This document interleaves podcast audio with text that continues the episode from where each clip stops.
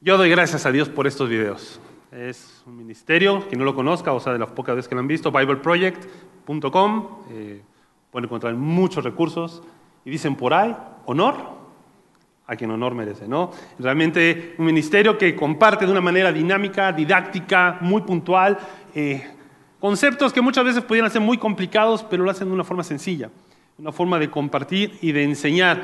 Eh, para los que les gusta también, ellos también están generando, y últimamente lo vi, un podcast, más allá de los videos, así que muy, muy recomendable. El día de hoy vamos a continuar con nuestra serie, esta, este resumen de la gran historia que hemos visto a través del Antiguo Testamento. Eh, les mandan saludos, eh, si no se dieron cuenta, no los han visto Alex y a Marcelo, eh, huyeron de aquí, no los hemos corrido, no han hecho nada malo, están eh, Marce ahí predicando en Lúmina, eh, Alex igual por temas de iglesia y hay unas relaciones que hay eh, con, de ministerio, está ahí en Puebla, así que estemos orando por ellos, por, su regreso también y que también sean usados. Continuamos con la historia, continuamos ahí en este camino que ya hay una promesa bien clara. En enero comenzamos con qué? En el Nuevo Testamento ya después 5, 6, 18 años, no sé cuánto tiempo llevamos ya en el Antiguo Testamento, estamos resumiéndolo, estamos viendo las partes importantes, este entrelazado de historias y eventos significativos dentro del Antiguo Testamento. Por eso me gustó y, y vi que a través de este video podía englobar lo que hemos visto en esta serie últimamente. ¿No? Habíamos visto en el inicio lo que Dios, cielo y tierra unía a través de Adán y Eva, el deseo de estar entre nosotros. Y después vimos, ¿no? Cómo hubo un pacto con un hombre llamado, eh, primero Noé, ¿no? Por el tema del diluvio, después con Abraham. Cómo esta, esa relación que Dios viene trayendo con la humanidad, a pesar del pecado, Dios va supliendo de su presencia. Y va teniendo esta relación con la humanidad a través de estos pactos.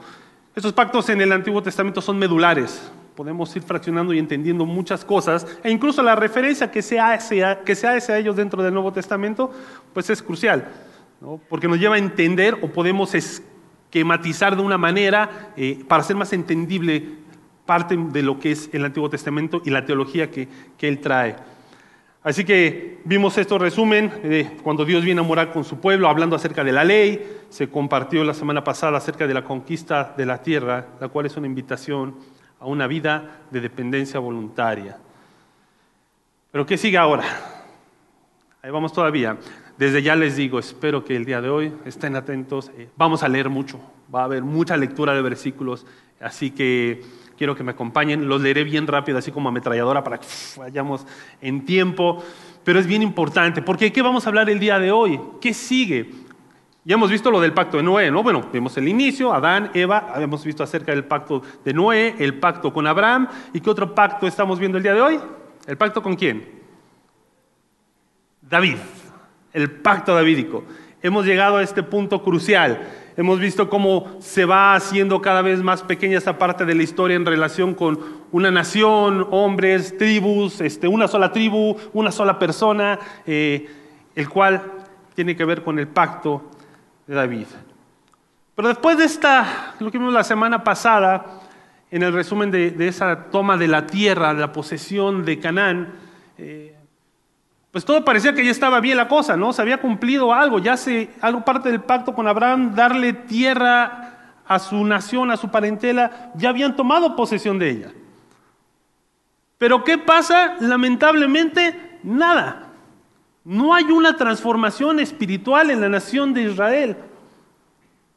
Los introduce Dios a la tierra a pesar de ellos mismos, a pesar de sus temores, a pesar de que tuvieron que pasar 38 años más de lo esperado en Egipto para poder tomar posesión de una tierra.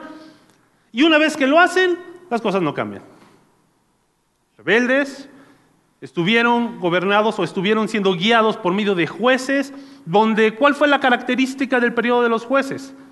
Dice uno de los versículos, cada quien hacía lo que bien le parecía, que les daba la gana. Era una espiral descendiente, constante, donde venían, eran oprimidos por una nación, por su idolatría, Dios lo permitía, que hacían ellos? Clamaban al Señor y el Señor les levantaba un juez, su libertador, los libraba, estaban bien por un tiempo y después, nuevamente, otra ciudad venía, otra nación los oprimía. Fueron 350 años que estuvieron gobernados por jueces. ¿Y con qué nos encontramos aquí ahora? Llegamos al momento donde esta nación, el pueblo de Israel, a quien fue el último de los jueces y el primer de los profetas, le pide algo. Estamos en el punto donde encontramos la mayor obstinación de parte del pueblo de Israel para con Dios. Acompáñenos ahí, acompáñenme a 1 de Samuel, capítulo 8, versículo 1 al 5. Y vamos a estarlo leyendo todo este capítulo, así que dice la escritura, le dijeron, tú has envejecido, el pueblo de, Israel a, a Samuel, si tú has envejecido ya y tus hijos no siguen tu ejemplo, mejor danos un rey que nos gobierne, como lo tienen todas las naciones. Por eso se reunieron todos los jefes de Israel y fueron a Ramá. O sea, como para lo malo sí se puede juntar todo, ¿ah? Todos se juntaron ahí en Ramá para hablar con Samuel. Cuando Samuel entró en años, puso a sus hijos como líderes de Israel. Con sede en Berseba, el hijo mayor se llamaba Joel y el segundo Abías. Pero ninguno de los dos siguió el ejemplo de su padre, sino que ambos se dejaron guiar por la avaricia, aceptando sobornos y pervirtiendo la justicia. A lo mejor aquí había como un buen pretexto para, ¿sabes qué? Pues la cosa no está funcionando bien, ve cómo están tus hijos, pidamos un rey, ¿no? ¿Cuál fue el detalle? Lo que viene a continuación, a partir del versículo 6, cuando dijeron que querían tener un rey, Samuel se disgustó. Entonces se puso a orar al Señor, pero el Señor les dijo, hazle caso al pueblo con todo lo que te digan. En realidad no te han rechazado a ti, sino a mí, pues no quieren que yo reine sobre ellos. Te están tratando del mismo modo que me han tratado a mí desde el día en que los saqué de Egipto hasta hoy. Me han abandonado para servir a otros dioses, así que hazles casos, pero adviérteles claramente cómo el rey los tratará. Al leer esto no es algo nuevo que encontramos a través de la lectura del Antiguo Testamento. Dios se los había advertido desde antes que tomaran posesión de la tierra. ¿Qué es lo que iban a hacer? ¿Qué es lo que iban a pedir? Y advertencia tras advertencia cayeron y decidieron hacer lo mismo que el Señor ya les había dicho que iban a hacer. Pero aún así Dios no se le escapa las cosas. Dios ahí en esa revelación progresiva, después vamos viendo cómo suple ¿no? esa comunión, esa constancia para poder estar con Él, a pesar del pueblo mismo, de su corrupción y de su constante estarle dando la espalda a Dios.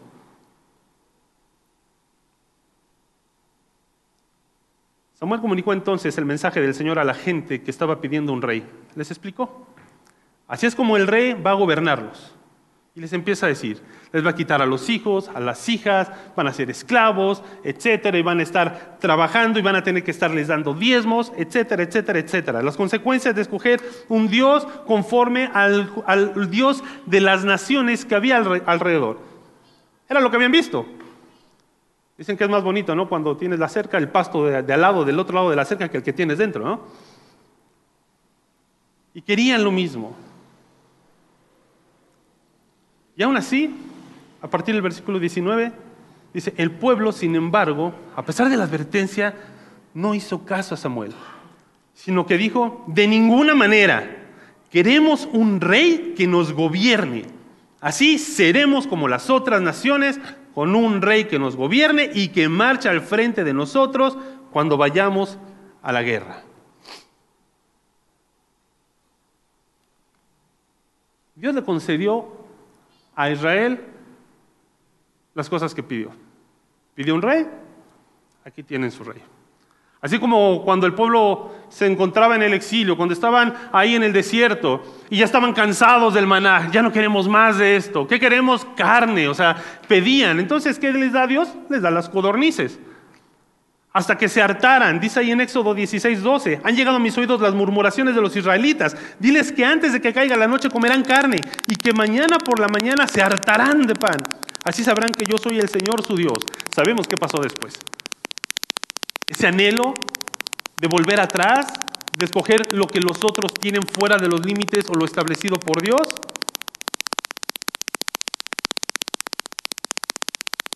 Así que en este momento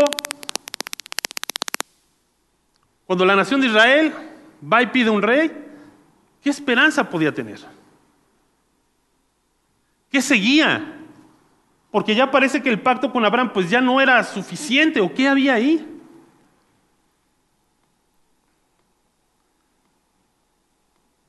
El pueblo de Dios escogió a su rey. La nación de Israel, un hombre, lo vieron varón grande, apuesto, y eligieron a su rey Saúl, el primer rey, primer rey de Israel. La historia podemos dedicarnos ahí, recordemos que es un resumen, así que no nos vamos a parar tanto.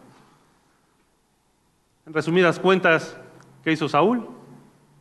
Lo que bien le pareció. Saúl, con batallas, Dios de su lado, llegó el momento, la parte final, donde Dios lo desecha. ¿Por qué razón? Porque quiso hacer las cosas a su manera. Saúl habían ganado batallas, tenían que hacer ciertas cosas y agarró y él decidió, vio que Samuel no venía para ofrecer o sacrificios. No, yo tomo la posición y lo hago a mi manera. ¿Y cuál fue la consecuencia de su decisión? Dios lo desechó. Dios le quitó el reino. Y aquí es donde viene una frase muy famosa en el Antiguo Testamento con respecto a un hombre, porque Dios se buscó un hombre conforme a qué? Conforme a su corazón. Dios se buscó un nombre conforme a Él, conforme a lo que Él buscaba y lo que quería de una nación. Y aquí es donde aparece David. Y no precisamente porque David fuera perfecto, no lo fue. Y no porque nosotros lo seamos, porque tampoco lo vamos a hacer.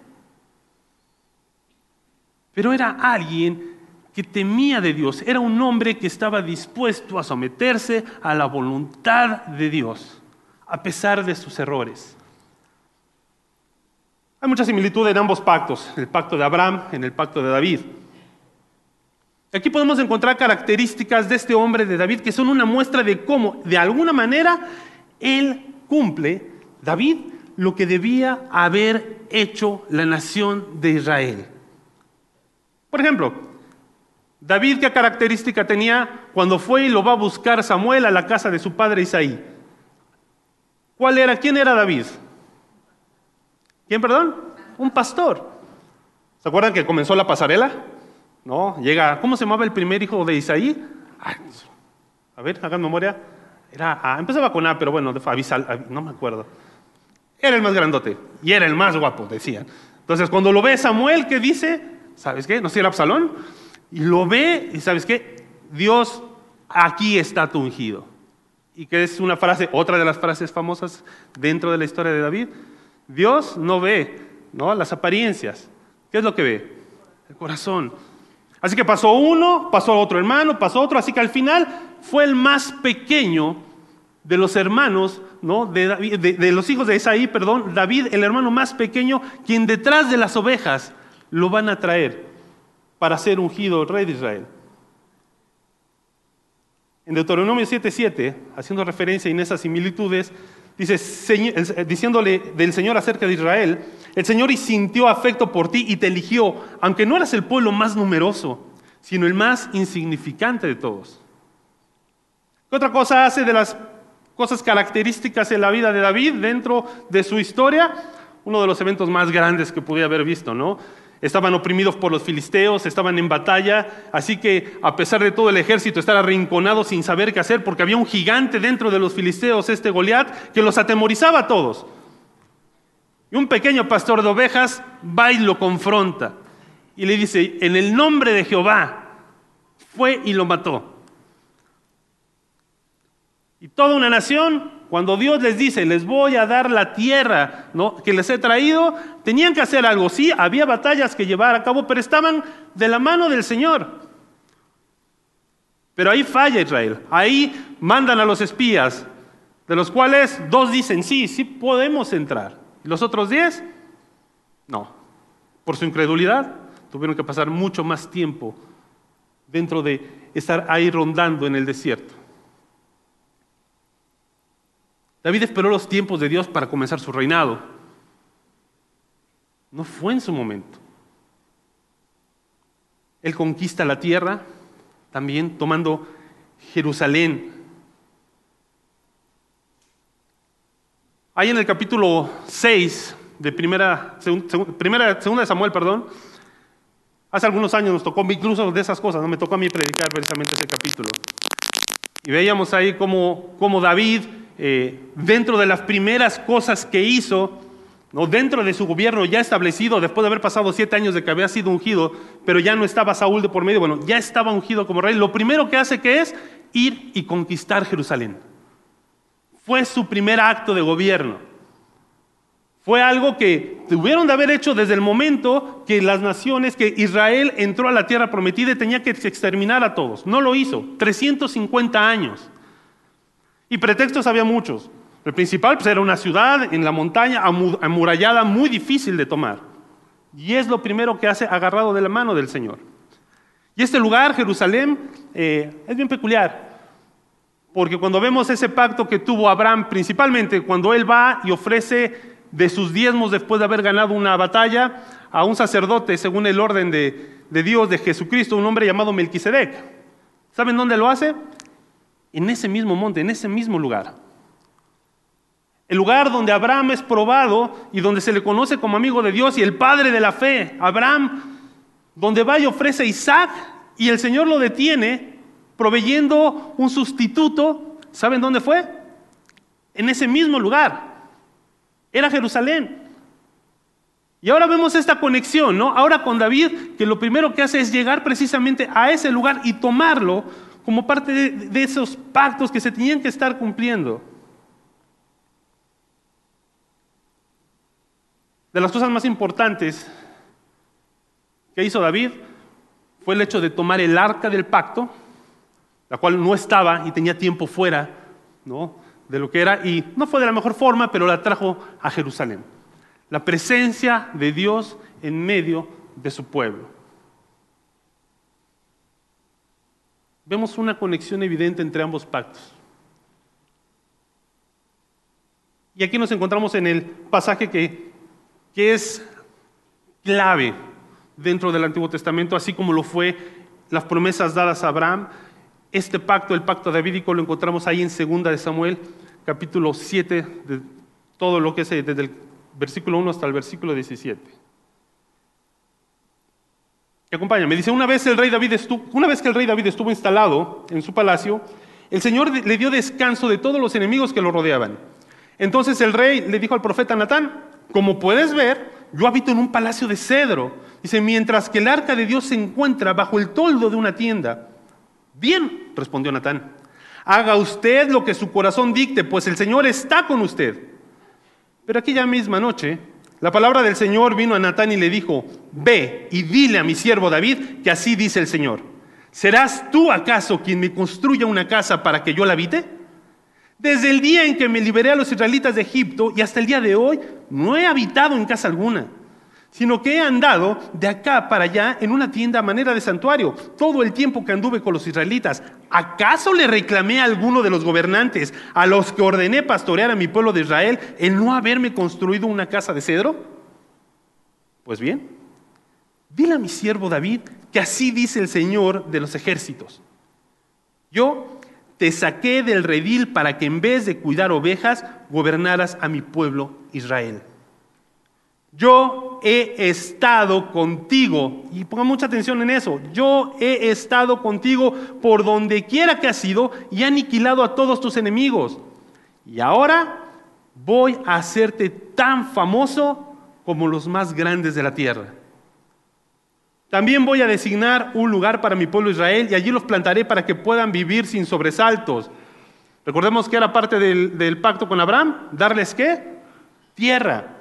¿No? Para la descendencia. Y vemos esas similitudes. sus malvados enemigos no volverán a oprimirlos como lo han hecho desde el principio. Cuando tu vida llegue a su fin y vayas a descansar entre tus antepasados, yo pondré en el trono a uno de tus propios descendientes y afirmaré su reino. Desde el día en que nombré líderes sobre mi pueblo Israel. Y a ti te daré descanso de todos los enemigos. Pero ahora el Señor te hace saber que será Él quien te construya una casa. Será Él quien construya una casa en honor de mi nombre y yo afirmaré el trono de su reino para siempre. Yo seré su padre y Él será mi hijo. Así que cuando haga lo malo lo castigaré con varas y azotes como lo haría un padre. Sin embargo, no le negaré mi amor como se lo negué a Saúl, a quien abandoné para abrirte paso. Y ahí viene el pacto. Tu casa y tu reino durarán para siempre delante de mí. Tu casa y tu reino durarán para siempre delante de mí. Tu trono quedará establecido para siempre.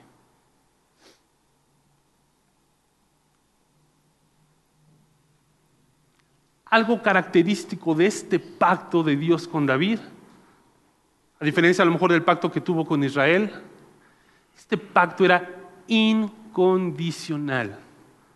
La nación de Israel no tenía que hacer nada para que la promesa de este pacto, de una casa y un reino eterno, se cumplieran. Pero el tema de hablar de pactos son de las cosas que, se los confieso, me partió la cabeza toda esta semana. Estar viendo, híjole, pues son cosas que uno estudia, es teología, es saber, pero en la parte práctica, ¿qué tanto puedo enseñar o podemos hablar y encontrar en la parte práctica de este mensaje? Y fue viendo el video, fue leyendo la escritura, fue viendo el panorama completo haciendo esto, lo que queremos lograr durante toda esta serie, seguir entretejiendo la historia para llegar a esa historia tan grande que vamos a comenzar cuando ya el Señor Jesucristo empieza a manifestar su reino. Fue ahí donde una de las preguntas claves era, ¿y qué hago con este pacto? O sea, ¿por qué Dios nuevamente busca hacer un pacto con su pueblo?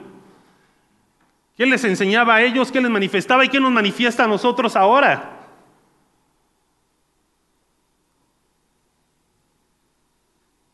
Les confieso, para hacer una predicación, eso es el paréntesis, en lo, particular, eh, siempre tiene, tengo que comenzar con una idea, una idea central, o sea, el propósito. Y de ahí, la historia, una idea que viene del mismo texto, eh, se, va, se va dando para poder compartirlo. Al encontrar y al predicar también ahí con Marcelo y con Alex, el pasaje mismo nos va dando precisamente el mensaje. No es, son, son, son dos puntos, pero la idea que parte de aquí, viendo desde el inicio y viendo cómo acaba todo, es que Dios anhela estar reinando con nosotros. Es el anhelo de Dios constante desde que dijo, hagamos un hombre, un varón a nuestra imagen y semejanza, ¿cómo comienza la, relación? En comunión. La humanidad con Dios, representada en Adán y Eva. Y en la escritura vamos a ver el final, ¿cómo va a terminar todo? En comunión. Dios en comunión con la humanidad. Estamos hablando de lo que es el origen y lo que es el fin. Realmente Dios anhela, tanto en los extremos como en todo el camino que es donde nos encontramos nosotros el día de hoy. Estamos en medio de la historia de Dios. Y de esto se trata. Y este mensaje al ver el pacto de David, ¿qué me puede enseñar? Que Dios anhela estar con nosotros. Es su deseo. A pesar de que constantemente como el pueblo de Israel lo desechó, le daba la espalda, una y otra y otra y otra vez y nuevamente Dios anhela estar reinando con nosotros. Eso lo vemos desde el inicio. Dios reinaba con Adán y Eva, les dio una encomienda, enseñorearse de la creación. A pesar de haber destruido a la, humanidad y dejar a Noé, su esposa y descendientes, ocho personas que salieron del arca, haber borrado la corrupción como veíamos, comienza de nuevo. Y nuevamente buscan, ¿no? La torre de Babel. Hacerse un nombre ellos, hacerse un lugar, rechazando a Dios. Y nuevamente Dios busca este pacto con Abraham, dándole sus promesas. Y una promesa eterna. Pero el punto es, ¿dónde viene el tema del reino? Pues primero porque era el anhelo que había en el corazón del pueblo. Un rey como el de las otras naciones. Y Dios había provisto desde antes cómo debía ser, si es que escogían un rey, ahí mismo en Deuteronomio, eh, cómo debía de ser. El pueblo de Israel había escogido un rey de acuerdo a lo que ellos pensaban en su manera, a la forma que ellos querían. Pero ¿qué es lo que hace ahora Dios? Dios les da un rey a la manera de quién? De Dios, un hombre conforme al corazón de Dios. Y ahí vemos la diferencia que hay muchas veces en las, en las elecciones que tenemos que hacer día a día nosotros. Las cosas a nuestra manera o las cosas a la manera de Dios. Y hay una línea que a veces pues, no vemos cuál es la diferencia, ¿no? Y todo lo pasamos al mono, pues todo esto es conforme Dios quiere. Y de, nada más son dos puntos que vamos a ver dentro de esto. O sea, cómo es que Dios anhela reinar con nosotros, cómo Dios anhela estar reinando con nosotros, es la manera que, que lo dijo, a través de una casa eterna y a través de un reino eterno. Es la manera que Dios quiere estar cuando nos vamos al, Nuevo Testamento, ¿no? ¿Cómo le dice el ángel a María que debía de llamarse su, su hijo? ¿Cómo era? Emanuel. ¿Qué significa Emanuel? Dios con nosotros. Dios anhela estar reinando con nosotros. El primer punto, ¿cómo? A través de una casa eterna. Dios utiliza este concepto de casa para hablar del linaje, de la descendencia. Y no era únicamente el tema de la descendencia eh, directa que había. Sí, había cumplimiento porque a David no se le permite que construya el templo. Él lo iba a hacer su hijo, lo iba a hacer Salomón, efectivamente. Pero el cumplimiento de un trono eterno y para siempre no se cumple en Salomón. Viene más allá, todo va apuntando a algo más grande, que es precisamente en nuestro Señor Jesucristo.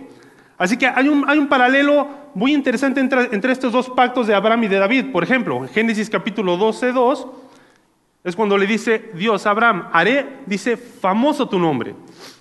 Y en 2 Samuel 7, 9, ¿qué es lo que dice? Y ahora voy a hacerte, a David, tan famoso como los más grandes de la tierra.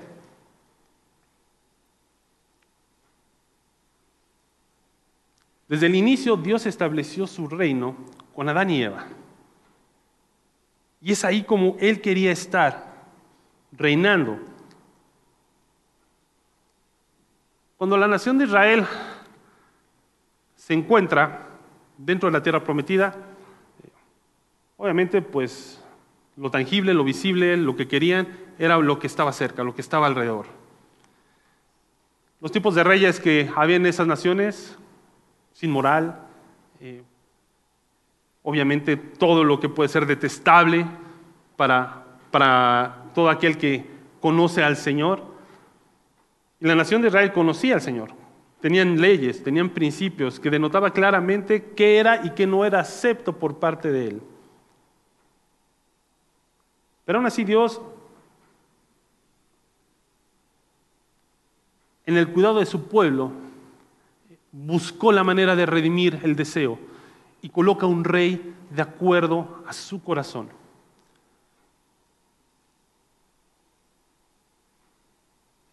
La nación de Israel, desde David, no hizo nunca falta, mientras estuvo Judá gobernando, un rey dentro de la casa de Judá. Y eso lo vemos más adelante. Cuando vemos la genealogía de Cristo, a partir de David vemos todo esa promesa que se cumplió dentro de este pacto que Dios le da a David, esa descendencia.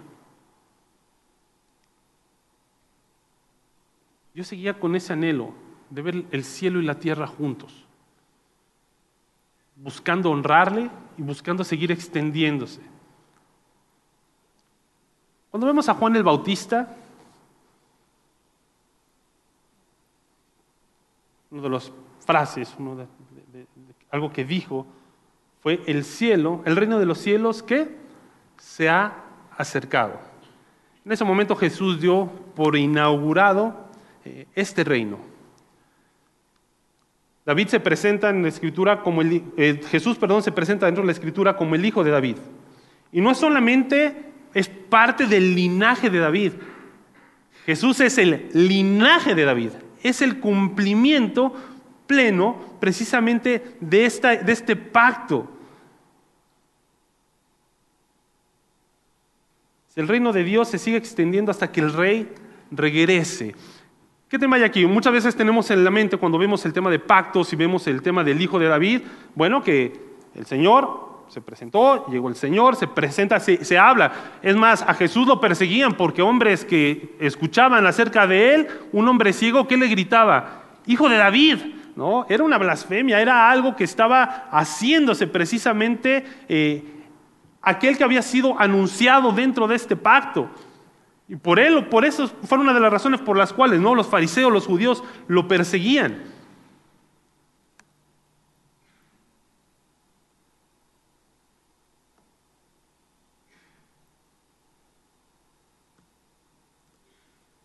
Nosotros, al día de hoy, nosotros no somos del linaje de David.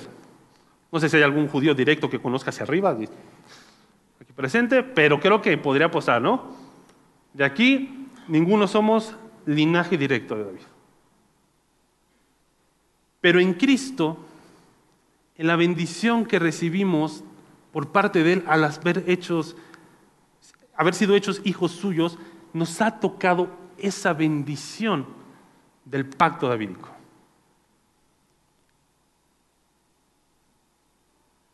Cuando esperamos el retorno del rey, porque como decía, hablar de pactos, pensamos que el pacto, todo lo que tuvo que venir con David, fue ya cuando vino, hizo ministerio, eh, lo crucificaron, murió, resucitó y listo. El pacto de David sigue vigente. Y no sé si a veces lo tenemos muy consciente y eso es algo que tenemos que traer el día de hoy. ¿Cuál es la promesa del Señor? Que el que va a volver y va a reinar en esta tierra.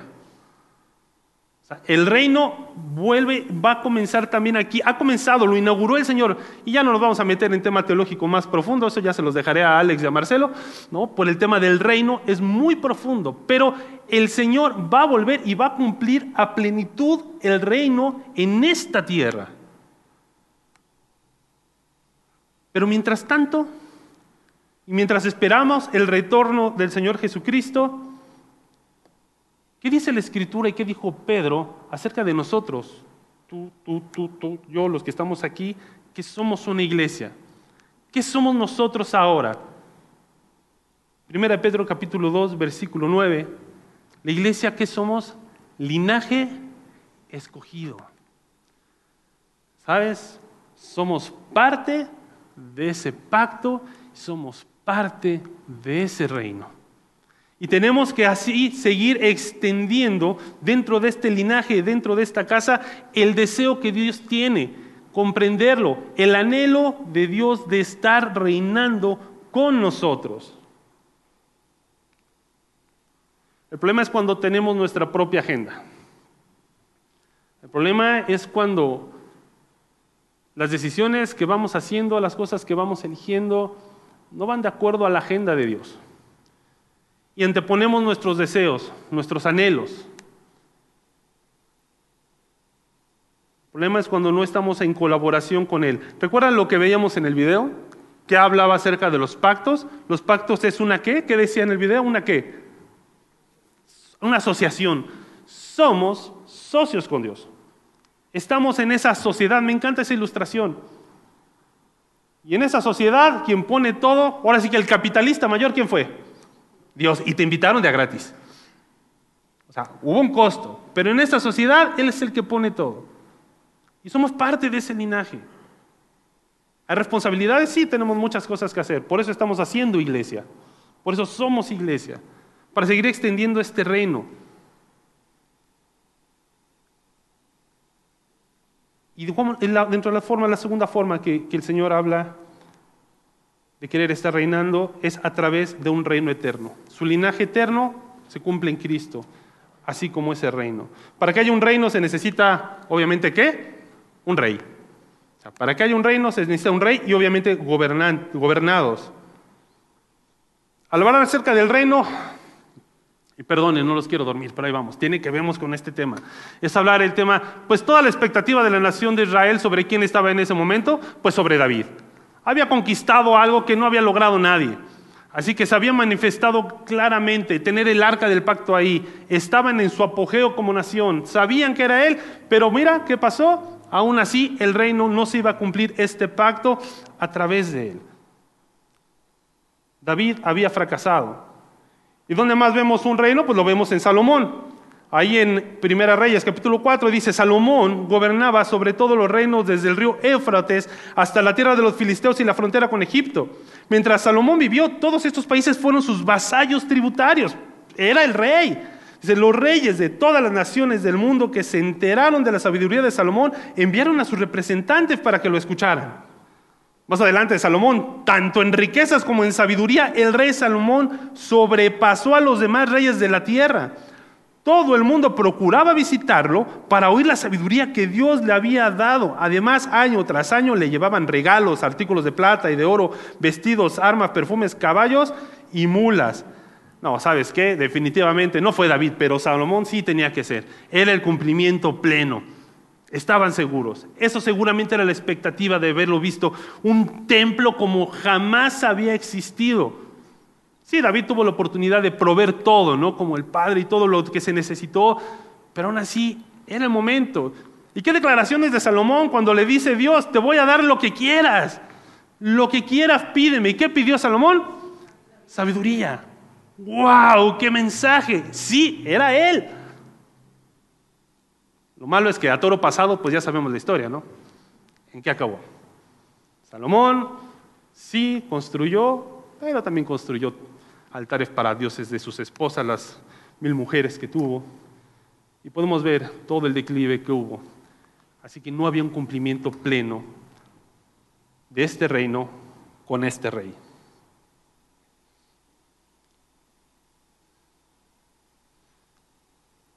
Aquí vemos a Jesús. Jesús en Mateo capítulo 1, en el versículo 1, dentro de las genealogías, inicia con la mención de David y de Abraham, hablando de los pactos. Dice, registro genealógico de Jesucristo, hijo de David, hijo de Abraham. Vemos a este rey que sí cumple, que sí cumplió precisamente con todo, lo veíamos ahí en el video, aquel que todos estos pactos de inicio a fin eh, y apuntando hacia un nuevo pacto.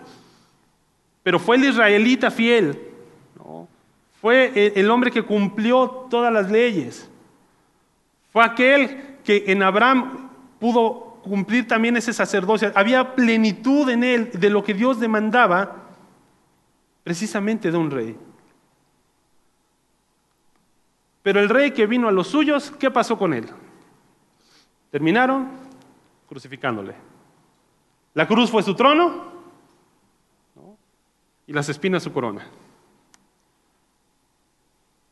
Ahora, Hoy el rey reina a través de sus súbditos. ¿Cómo lo hace? Estamos en el periodo del reino.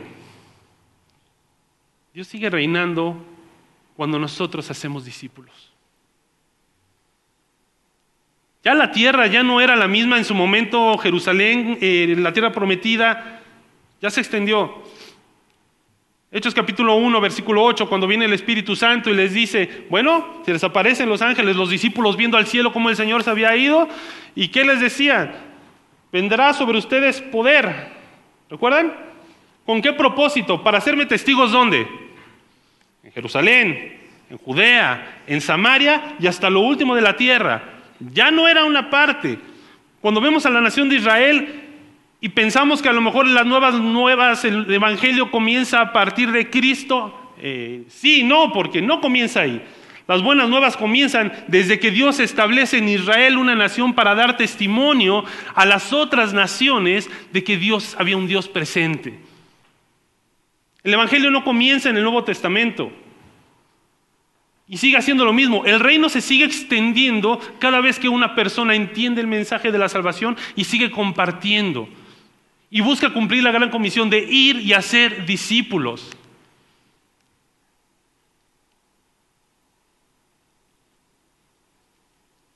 Dios quiere reinar primeramente en nosotros para poder hacerlo después a través de nosotros. Una persona que tiene a, a Dios, al Señor Jesús, como rey en su vida, se nota. Y más aún, ¿no? Cuando no es uno, sino cuando son dos, si es que esta persona está casada, yendo de lo particular a lo general, en un matrimonio que busca tener también a, Jesús reinando, es algo que se ve. Y si ahí lo extendemos hacia un grupo o hacia una iglesia, es precisamente ese es el corazón y el anhelo de lo que Dios quiere hacer, estar reinando con nosotros, cumplir sus propósitos.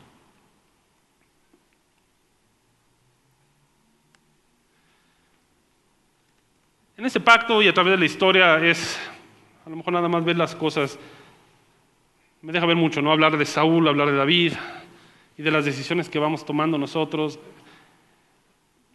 Hablar de David cuando él decide hacer casa para el Señor, eh, hay teólogos que son duros con David. Y a lo mejor es cierto, ¿no? No lo sé. Pero hablan de una soberbia de un hombre, sí, conquistó Jerusalén, llevó y llevó el arca. Y a lo mejor la dureza está en eso, en decir, bueno, porque es una respuesta de Dios fuerte, de decirle, pues jamás he pedido, ¿no? ¿Y qué es lo que hace el Señor? Un intercambio de casas. O sea, no, no, no me voy a meter a lo mejor si sí fue correcto el anhelo de, de decidir construir una casa o no. Lo que yo sí veo correcto y lo que Dios veo que honra es el corazón de David, dispuesto a ponerlo a él en primer lugar. Eso sí Dios lo honra. Y eso es algo que está en nuestra vida cada día. ¿Qué decido ante las cosas que tengo enfrente? No sé la situación, tenemos jóvenes aquí, eh, chicas, chicos, dicen que a lo mejor están casi en edad casadera. Papás, tápense los oídos por esto, porque puede ser. Y hay decisiones que a lo mejor estas chicas, chicos de la iglesia van a tener que tomar en un momento, casarse con alguien o no. ¿Has considerado, han considerado lo que es realmente tus deseos o realmente si hay algo donde estás buscando el consejo de Dios? Son decisiones que vamos tomando. hay cosas buenas, En algún momento lo compartí y algunos, pues ya que hemos compartido en algún momento en casa, eh, parte de, nuestro testimonio, pues es de nuestro porque pues ya estaba mi esposa conmigo y mis hijas. Fue servir a Dios. Y lo hicimos a tiempo completo, eh, porque lo seguimos haciendo. También a tiempo completo, pero ahora trabajo. Y servíamos a Dios eh, dentro de un ministerio donde Dios en su momento puso en mi corazón el anhelo de prepararme aún más. Por esa razón me fui a estudiar un seminario en Guatemala, estuvimos ahí. Por muchas circunstancias, dificultades, regresamos, pero aún así en mi corazón estaba el anhelo de prepararme más para el Señor. Y no lo veía mal. Así que busqué la forma, ¿no? En mis fuerzas, en el esfuerzo de, pues, ¿cómo lo haces? Cuando te dedicas a tiempo completo a servir a Dios, pues, ¿sabes qué necesitas? Levantar sustento, porque no hay un trabajo que puedas hacer las dos cosas a la vez. Entonces era levantar un sustento, una de las formas, viajando a Estados Unidos, lo hice, visité iglesias, compartí, les resumo el cuento, regresé a México y no levanté nada de sustento. Pero traje una deuda impresionante que acabé en el buro de crédito. Dije, Dios, ¿por qué no bendices mi deseo de servirte? O sea, completamente, ocuparme en esto, prepararme aún más. Lo que no les dije es que, pues previo a irme, a lo mejor dentro del consejo, en algún momento, todavía aquí con Pablo, con Alex, eh, conociéndome y viendo cosas, a mí me decían, ¿sabes? Como que pues andas medio acelerado, ¿no? Este, sí es bueno, pero a lo mejor no es el tiempo, no es la forma. Y sobre todo como iba decidiendo las cosas. ¿No es malo que queramos hacer cosas para Dios? No. El problema es cuando las cosas las queremos hacer a nuestra manera. Cuando no buscamos a Dios, por muy piadoso parece lo que quieres hacer. Podemos decir, ahora después le preguntan a mi esposa, pero yo sí lo puedo decir. Creo que Dios nos ha bendecido con esta iglesia. O sea, nos ha permitido ser bendecidos de una manera impresionante con muchos de ustedes y espero en nuestro anhelo que sean bendecidos por parte de nosotros. Porque la forma de Dios muchas veces no sabemos cómo se dan. Pero lo que sí es seguro es que cuando buscas a Dios ponerlo primeramente en tu vida, reinando, las cosas caminan conforme a su voluntad. Quiero terminar. Ayer leyendo y ya con mi esposa, yo este, terminando el mensaje, me compartió un devocional que tenía estacionado. Este, lo leyó hace algunos años, ya es viejito, se llama Tu Andar Diario. Y precisamente este tema del pacto, este tema del deseo de David de poder construir eh, una casa para el Señor. dice, David vio morir un sueño. Él tenía en su corazón hacer algo grande para Dios. A pesar de las palabras de provisión del profeta David, pudo haber insistido en lograr su propósito. Pudo haber seguido con sus planes, construir el templo de todas maneras y realizar su sueño. Pero al final, el templo estaría silencioso y vacío, porque Dios no estaba en los planes y no habría bendecido la obra. Y en el proceso, David habría perdido la bendición mucho mayor que Dios tenía para él. Quizás Dios quiera que intentes algo grande para él.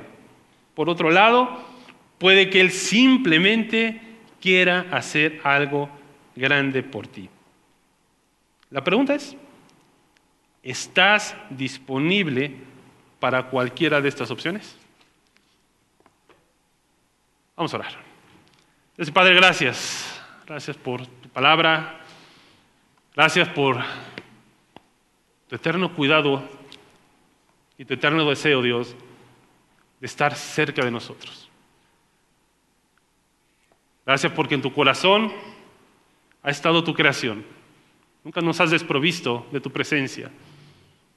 Y podemos entender a través de este mensaje que le diste a tu profeta, que le diste a David, que le diste a tu rey, Señor. Que tú anhelas estar reinando con nosotros. Eres un Dios cercano. Eres un Dios que podemos alcanzar porque tú así lo decidiste. Viniste a morar entre nosotros y viniste a establecer este reino. Dios, quedamos en tus manos. En el nombre de Cristo Jesús. Amén.